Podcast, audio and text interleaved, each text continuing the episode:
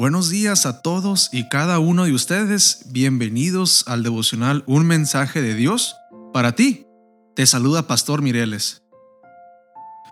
El versículo que tenemos esta mañana para nuestro mensaje es Mateo 6:33, que dice, Por lo tanto, pongan toda su atención en el reino de los cielos y en hacer lo que es justo ante Dios, y recibirán también todas estas cosas. El título es Dios primero. Con mucho esfuerzo, él y su familia habían formado este negocio, y con él habían salido adelante hasta ese momento. Era un taller que confeccionaba prendas de vestir a gran escala para las grandes empresas de la región.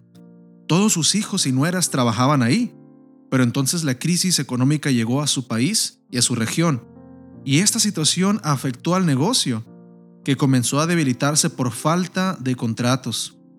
Hablé con el dueño de la fábrica un sábado antes de la predicación. Me contó que la producción había estado detenida durante varias semanas, pero que por unos momentos alcanzó a sentir alegría, pues alguien los había contactado para un trabajo bien grande que compensaría el tiempo perdido. Al reunirse con la persona para cerrar el trato, se dio cuenta que era un comerciante que trabajaba en la clandestinidad, vendiendo los uniformes para los diferentes grupos al margen de la ley.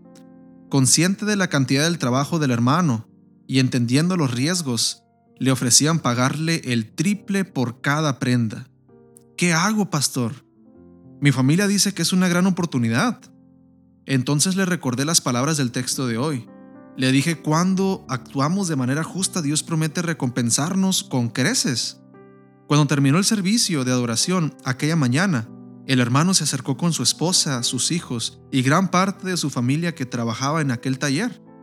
Pastor, nos reunimos, pesamos la situación y creemos que es mejor mantenerlos del lado de Dios.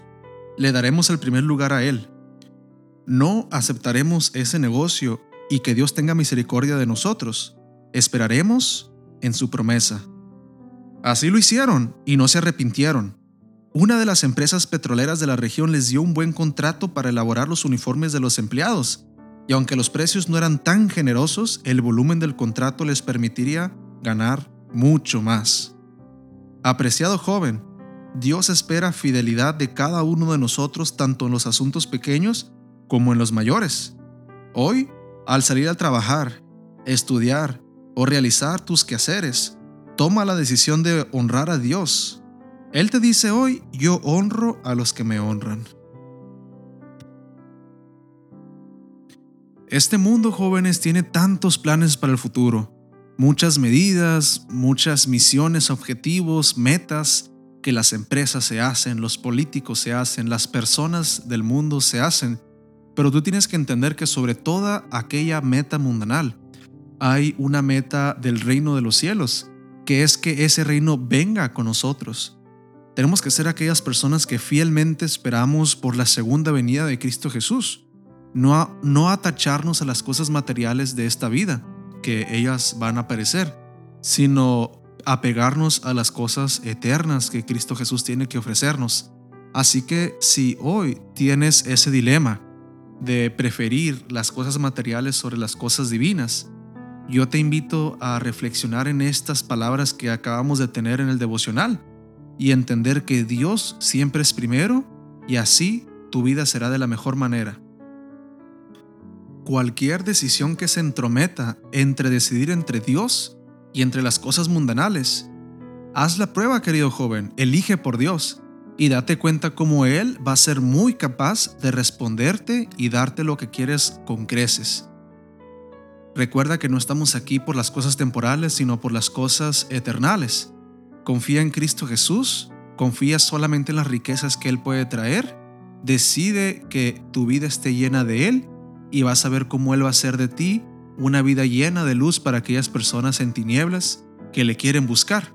Así que anímate esta mañana, ten motivación en Cristo Jesús, sal y decide primeramente por el reino de Dios sobre todas las cosas.